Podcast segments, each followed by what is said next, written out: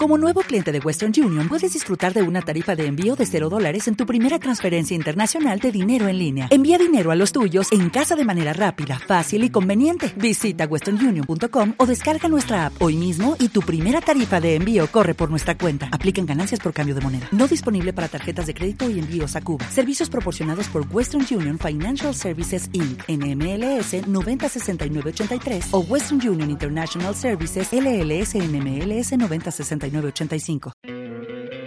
¿No te encantaría tener 100 dólares extra en tu bolsillo? Haz que un experto bilingüe de TurboTax declare tus impuestos para el 31 de marzo y obtén 100 dólares de vuelta al instante. Porque no importa cuáles hayan sido tus logros del año pasado, TurboTax hace que cuenten. Obtén 100 dólares de vuelta y tus impuestos con 100% de precisión. Solo con Intuit TurboTax. Debes declarar para el 31 de marzo. Crédito solo aplicable al costo de la presentación federal con TurboTax Full Service. Oferta sujeta a cambios o cancelación en cualquier momento.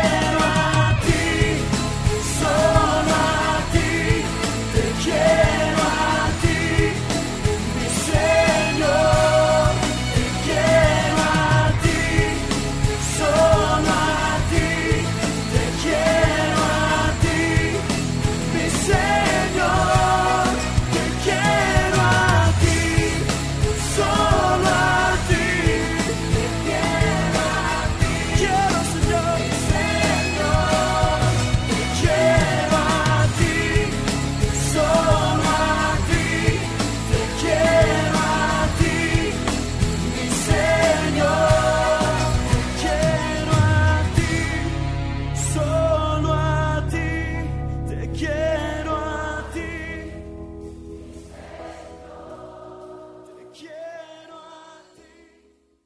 Y en Hechos 20:35 Jesús dijo, hay más bendición en dar que recibir.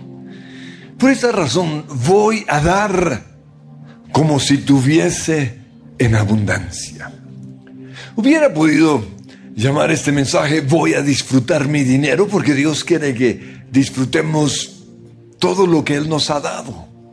Pero algunas personas lo malinterpretarían y esto justificaría el amor hacia el dinero.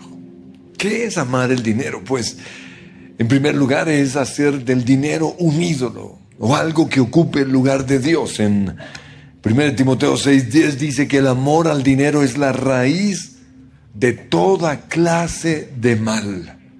Y algunos en su intenso deseo por tenerlo se han desviado de la fe, se han alejado del Señor. Muchos creen que amar el dinero es un problema de los ricos, pero a veces son los pobres los que más aman el dinero. Por ejemplo, yo fui consciente de que amaba el dinero en una ocasión cuando se me quedaron todos mis ahorros en un taxi. Lo que pasa es que yo había decidido ahorrar plata y guardarlo en mi Biblia. No así nadie me robaría. Y así estuve durante como dos años. Eh, lo fui llenando, obviamente tenía un, protector en la Biblia y dejaba la Biblia tirada en cualquier lugar. Nadie se lo robaba porque nadie se imaginaba el tesoro que tenía. Pero un día cuando vine a la iglesia con mi hijo, él tenía en ese momento como un año de edad, venía con mi hijo y mi Biblia y me bajé del taxi, menos mal no se me olvidó mi hijo. Pero cuando vi el taxi a la distancia recordé mi Biblia. Y a todo el mundo le pedía que oraran por mi Biblia, pero realmente mi preocupación era lo que estaba dentro de la Biblia. Y esto me llevó a odiarme. Y me atormentó durante muchas semanas hasta que finalmente un, un domingo en medio de la alabanza, yo le grité a Dios, te prefiero a ti que las riquezas y la gloria. Y en ese momento, ese demonio que me estaba atormentando se fue. Y aunque ha regresado, a veces cuando, cuando pierdo cosas y me odio por ser bruto, pero he aprendido a no permitir que ese espíritu me robe el gozo. Porque el gozo que nosotros tenemos es un, es un gozo que Dios nos ha dado. Y no vamos a dejar que algo como el dinero nos lo robe. Jesús también dijo que amar el dinero ahoga la palabra de Dios e impide que tengamos fruto. Esto está en Mateo 13, 22. Otra señal de que amamos el dinero es acumular riquezas. En Proverbios 23, 4 dice, no te desgastes tratando de hacerte rico. Sé lo suficientemente sabio para saber cuándo detenerte. Porque acumular riquezas es pasar la raya. Hay un momento en el cual debemos detenernos. Y lo que pasa es que a veces cuando estamos con amigos que han comprado apartamento en Cartagena y en Miami, nos sentimos presionados porque nos sentimos unos vaciados. Pero quizás los que están mal son ellos, que no se han detenido. Jesús en Lucas capítulo 12 dijo, tengan cuidado con toda clase de avaricia, porque la vida no se mide por cuánto tienen. Y luego les contó una historia. Dijo, un hombre rico tenía un campo fértil que producía buenas cosechas. Y se dijo a sí mismo, ¿qué debo hacer? No tengo dónde almacenar todas mis cosechas. Entonces pensó, ya sé, tumbaré mis graneros y construiré unos más grandes. Así tendré lugar suficiente para almacenar todo mi trigo. Él no entendió que no se trata de almacenar nuestras riquezas, sino de repartirlas.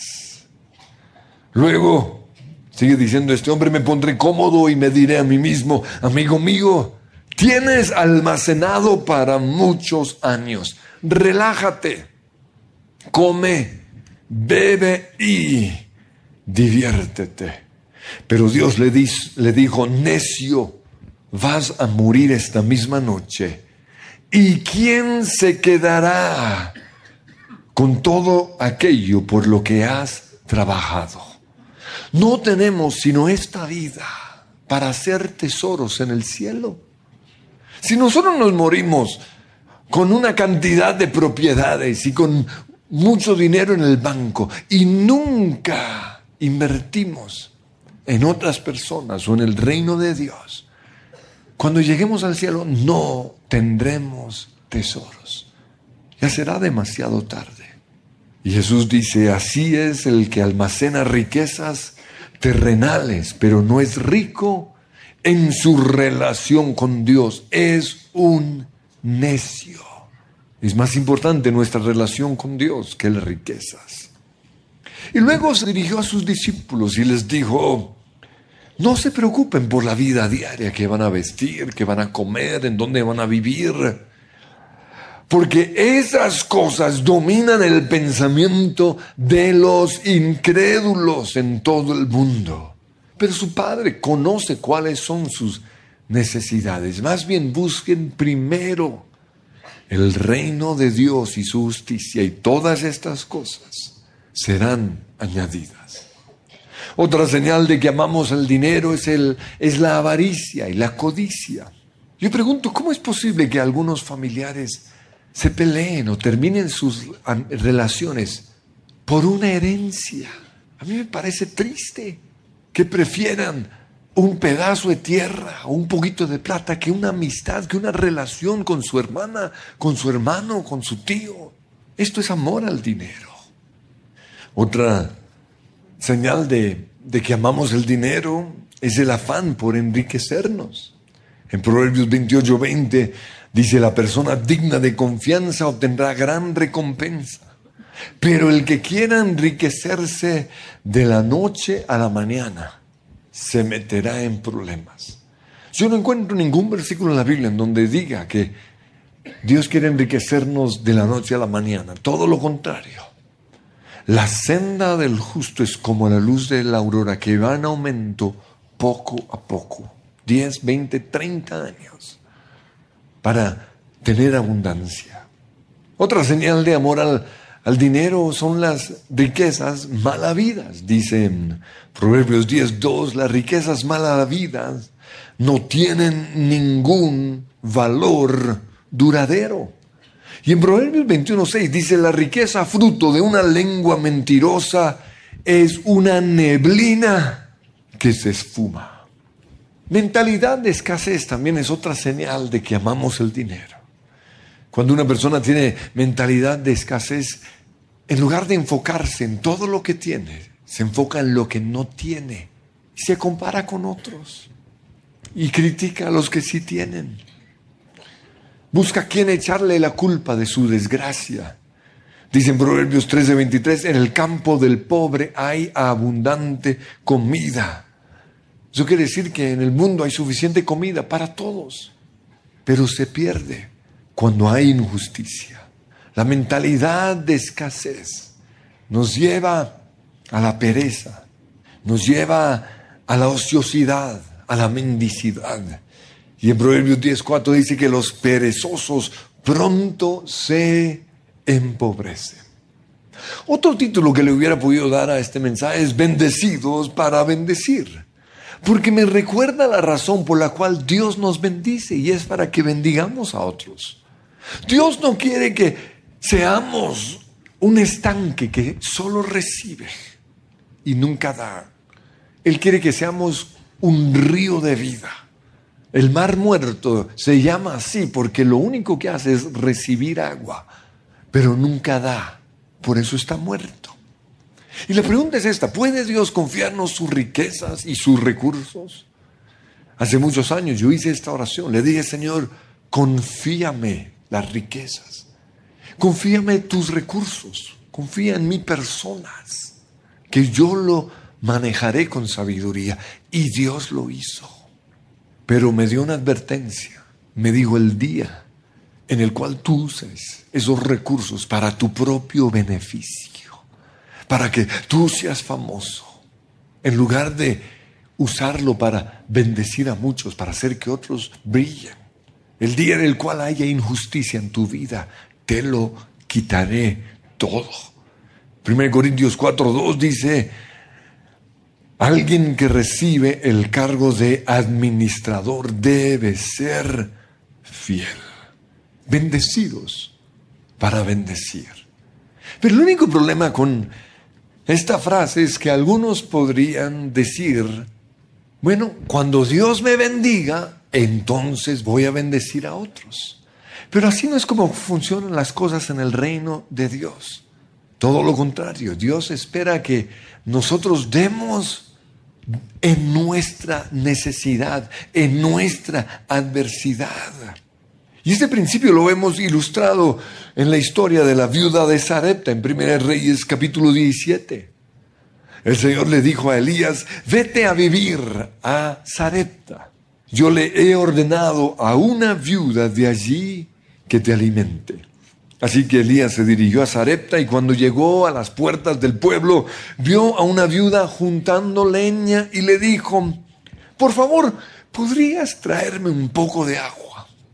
Mientras ella iba a buscarle el agua, él la llamó y le dijo, ay, también tráeme un bocado de pan. ¿Qué tal este tipo tan descarado? Por eso ella se voltea y le dice, le juro, por el Señor su Dios que no tengo ni un pedazo de pan en casa. Solo me queda un puñado de harina y un poquito de aceite.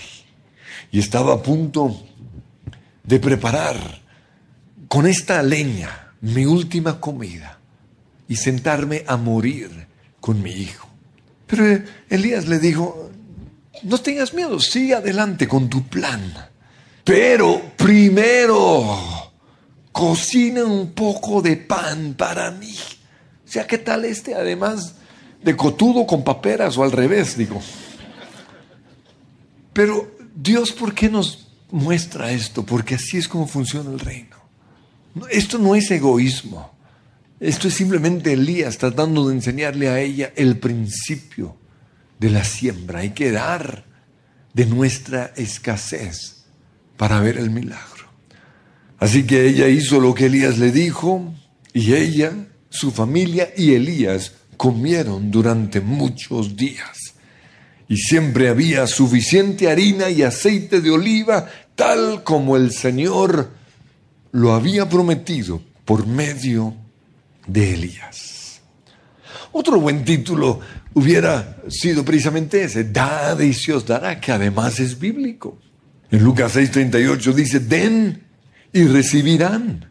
Lo que den a otros les será devuelto por completo, pero no solo eso, sino que les será devuelto apretado, sacudido para que haya lugar para más, desbordante y derramado sobre el regazo. La cantidad que den determinará la cantidad que recibirán a cambio.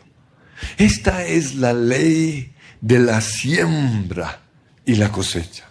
Pero el único problema es que el incentivo nuestro para dar es recibir.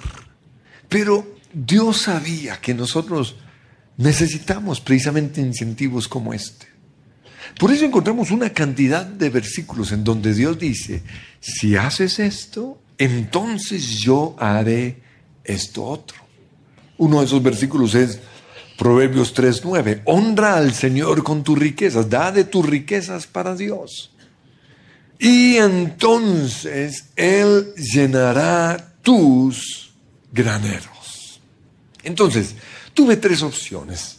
Uno, voy a disfrutar de mis riquezas, que tiene que ver con lo que estoy compartiendo, con mi serie. La otra es bendecidos para bendecir. O dad y se os dará. Pero quise llamarlo voy a dar como si tuviese en abundancia por dos razones. La primera es porque quiero que el énfasis sea en dar, voy a dar. Porque yo quiero animarles a que sientan placer y deleite cuando den. Eso fue lo que dijo Jesús en Hechos 20:35. Hay más bendición en dar que en recibir. Siempre que, que le demos a alguien, sintamos esa bendición como, wow, pude dar, pude bendecir. Pero la segunda razón es porque voy a dar como si tuviese en abundancia. Eso es fe.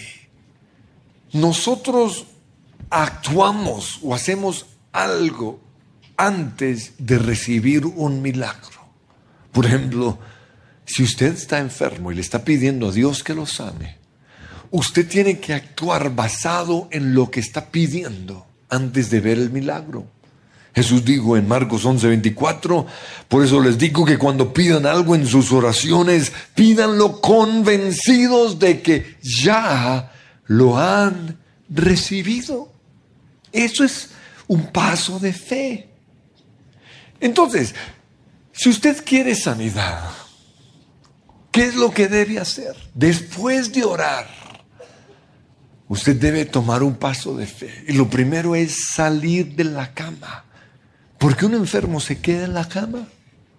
Lo siguiente que usted tiene que hacer es vestirse, arreglarse para que nadie se dé cuenta de su enfermedad. Porque a un enfermo le encanta llamar la atención. Ay, estoy malito.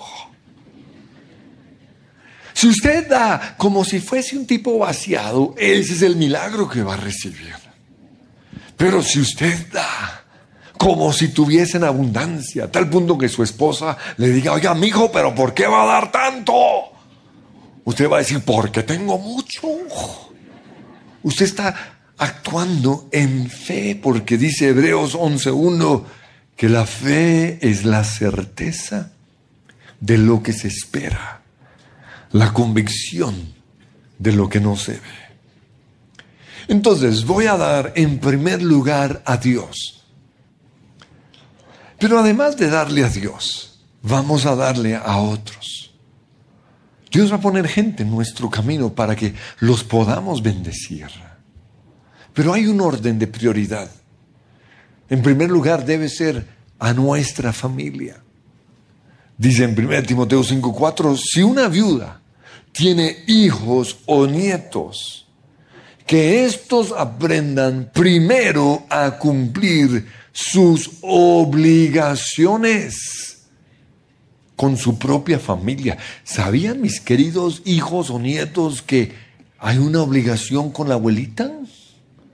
Porque algunos dicen, no, mi abuelita sí fue bien bruta. Nunca pagó eh, para el seguro social, ahora anda toda vaciada. Pues, mi querido amigo, infortunadamente, usted tiene una obligación con la bruta de su abuelita. ¿Quién lo manda a tener una abuelita así? Es nuestra obligación. Y digo esto porque algunos creen que es deber del gobierno, de la iglesia. No, de los hijos, de los nietos. Pero además, después de bendecir a la familia, hay que bendecir a gente de la iglesia. Dice Gálatas 6:10, siempre que tengamos oportunidad, hagamos bien a todos y en especial a los de la familia de la fe. Así que hoy, ah, cuando usted va a ir a- por su carro, usted va a buscar un carro con unas llantas bien feas. Y usted va a esperar al dueño. Y usted le va a decir, mi querido amigo, yo quiero regalarle cuatro llantas. Porque esas llantas son una vergüenza para el nombre de Jesús. Eso es lo que el Señor nos dice. Hay que bendecir a otros. Pero lo siguiente es bendecirnos a nosotros mismos. Y esto parece que sobra porque todos somos por naturaleza egoístas. Pero hay algunos que se han ido al otro extremo y nunca se bendicen. Y Dios quiere que disfrutemos el fruto de nuestro trabajo, porque Eclesiastés 3.2 dice que hay un tiempo para ahorrar, un tiempo para sembrar, pero también hay un tiempo para cosechar, para gastar, un tiempo para guardar y un tiempo para votar. Como yo aprendí la disciplina del ahorro, y gracias a eso tenemos con mi familia lo que tenemos totalmente pago, no debo nada. Y ese mismo principio lo hemos aplicado a la iglesia. Todo lo que tenemos acá, no debemos nada por este, el principio del ahorro. El único problema es que la disciplina del ahorro me llevó a, a siempre estar ahorrando y me cuesta gastar en mí mismo. Y Dios me está diciendo, a ver, a ver, a ver, disfruta la vida. No siempre tienes que pedir agua de la llave. No siempre tienes que ir sentado al lado de los baños en el avión. Paga un poquito más y vete al frente. Ahorita venimos de unas vacaciones con, con mi familia y un señor de la nada quiso bendecirnos. Yo le decía, no, no, no, dijo, no. Nos metió en un hotel finísimo, nos llevaba a restaurantes costosísimos y yo buscaba en el menú una mogolla bien barata y no había. Y él me decía, déjese bendecir. Y es algo que me ha costado. Pero Dios quiere eso. Pues quiero concluir con unos principios para dar. En primer lugar, es necesario sembrar. Dice Juan 12, 24, les aseguro que si el grano de trigo no cae en tierra y muere, se queda solo. O sea, no sirve para nada. Pero si muere, produce mucho fruto. En segundo lugar, hay que esperar un tiempo entre la siembra y la cosecha. No se da de una, dice Eclesiastés 11.1, lanza tu pan sobre el agua y después de algún tiempo volverás a encontrarlo. Pero en tercer lugar, nosotros damos cuando Dios nos guía a hacerlo. No podemos dar por pesar. No podemos dar porque alguien nos está manipulando. Porque hay gente que es muy experta en tocarle las emociones. Y yo me aseguro de ser un, un predicador que no toca las emociones. ¿No? Y ni siquiera déjense manipular por un predicador.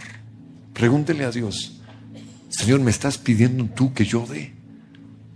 Porque nuestra semilla de fe tiene que ser en obediencia a Dios. Pero lo último es que tenemos que sembrar en una buena tierra. Es una ley de la agricultura. Si usted siembra una semilla en un terreno malo, usted no va a tener una cosecha. Yo sé que algunos me van a decir, pero ¿qué con respecto a la gente pobre, los necesitados o los endeudados? Pues de vez en cuando podemos ser como un oasis en medio de su desierto. Pero cuando hacemos eso, debemos asegurarnos de que esa persona use lo que les hemos dado con sabiduría. Y eso se muestra dando como prioridad salir de deudas. Una persona que no toma esa decisión no es una buena tierra para sembrar. Por eso debemos tomar hoy la decisión de dar como si tuviésemos en abundancia. Señor, clamamos que hoy nos muestres a quién debemos bendecir. ¿Qué persona sería una buena tierra? ¿En dónde, Señor, podríamos nosotros dar de lo que tú nos has dado? Porque no queremos ser como el mar muerto que recibe y recibe y por eso está muerto. Queremos ser un río de vida que recibe para dar. Pero reconocemos que en, en nosotros hay amor por el dinero. Reconocemos que hay avaricia. Reconocemos que tenemos la mentalidad de escasez. Y pedimos, Señor, que hoy nos liberes en el nombre de Jesús.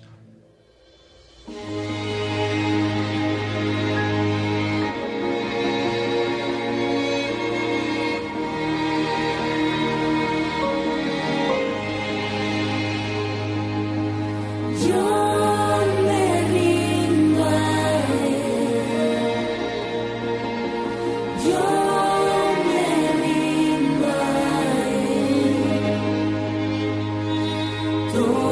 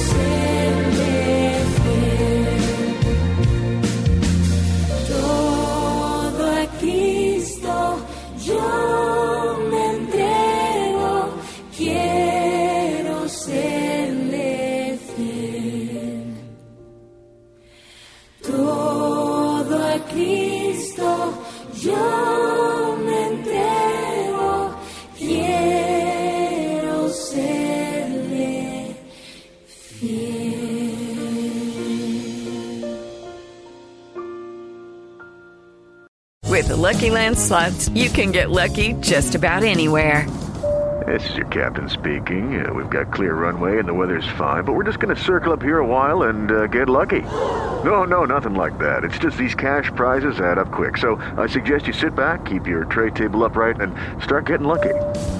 Play for free at LuckyLandSlots.com. Are you feeling lucky? No purchase necessary. Void where prohibited by law. 18 plus terms and conditions apply. See website for details. With Lucky Land slots, you can get lucky just about anywhere. Dearly beloved, we are gathered here today to. Has anyone seen the bride and groom? Sorry, sorry, we're here. We were getting lucky in the limo and we lost track of time. No, Lucky Land Casino, with cash prizes that add up quicker than a guest registry. In that case, I pronounce you lucky. Play for free at LuckyLandSlots.com. Daily bonuses are waiting. No purchase necessary. Void where prohibited by law. 18 plus. Terms and conditions apply. See website for details.